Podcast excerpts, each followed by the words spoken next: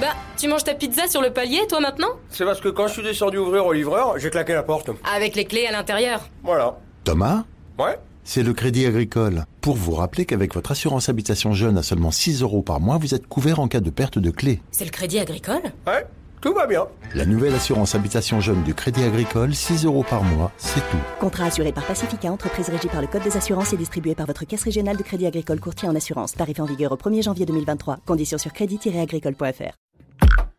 Genside présente. Les aliments aphrodisiaques, ça vous dit quelque chose? Vous savez, ce sont ces fameux produits qui auraient un pouvoir limite magique, celui de mettre un coup de boost à votre libido. Alors, vrai ou faux? Chocolat, huîtres, gingembre, bref, la liste des aliments aphrodisiaques est longue.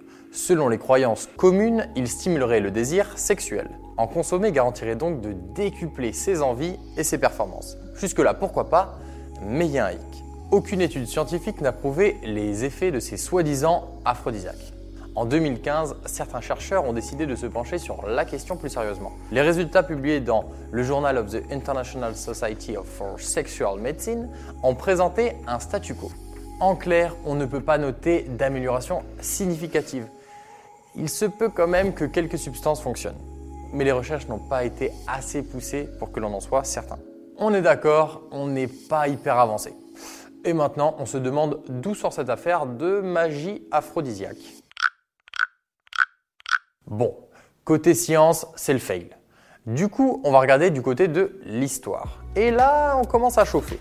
Quand on étudie chaque aliment, on se rend compte que ces idées découlent de croyances ancestrales et parfois même de légendes.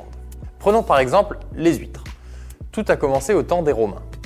Déjà, elles étaient considérées comme aphrodisiaques. Tout ça parce qu'elles ressemblaient à des vulves, simplement.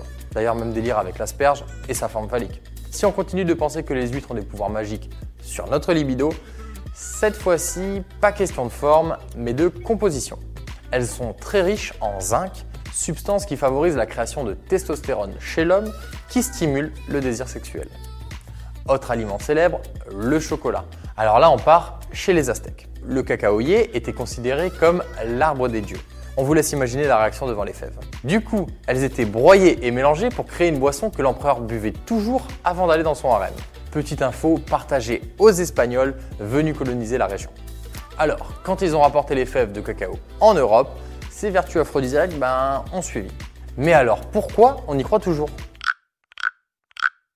Eh bien, si l'idée des aphrodisiaques existe encore aujourd'hui, c'est à cause de l'obsession de la performance sexuelle.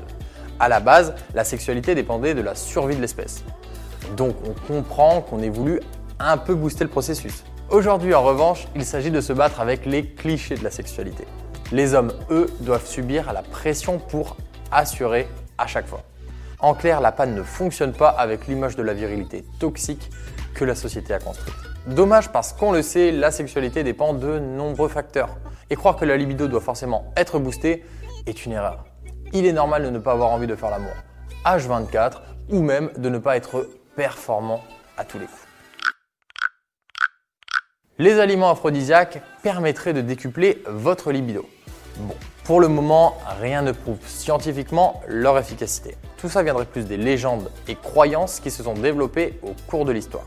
Cependant, rien ne vous empêche d'essayer si l'envie vous prend. Et n'oubliez pas que si ça ne marche pas, ben ce n'est pas parce que quelque chose ne marche pas chez vous. C'était un podcast de Genside. Avant de partir, attends, j'ai juste un truc à te dire. Viens découvrir notre autre podcast 5 fun facts sur Tout est incroyable mais vrai.